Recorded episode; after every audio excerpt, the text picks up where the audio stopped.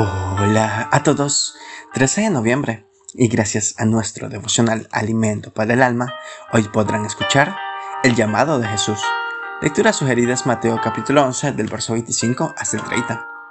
Su verso 28 nos dice, Venid a mí todos los que estéis trabajados y cargados, y os haré descansar.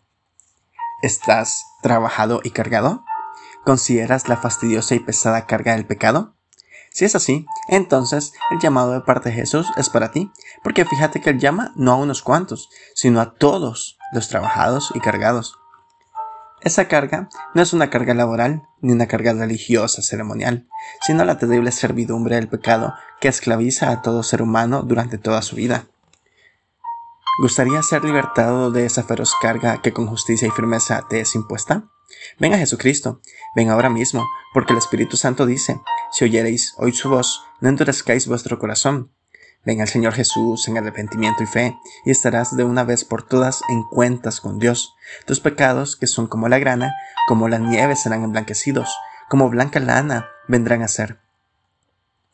¿Anhelas ese descanso para tu alma? ¿Tienes hambre y sed de justicia? ¿Deseas comunión con Dios Padre, Hijo y Espíritu Santo?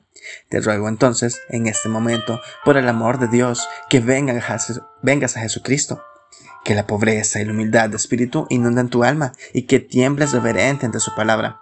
Supliquemos al Señor que nos conceda obediencia, que someta eficazmente nuestro orgullo, que de corazón podamos reconocer que hemos pecado en contra de aquel que ni aun los cielos son limpios delante de sus ojos. Job 15:15.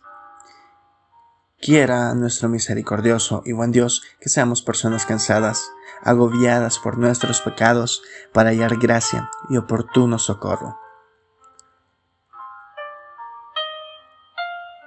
Esta historia fue escrita por Francisco Pintos en Paraguay. Abandonando la carga, la carga del pecado, peregrinemos con la mansedumbre de Jesucristo. Muchas gracias por escuchar.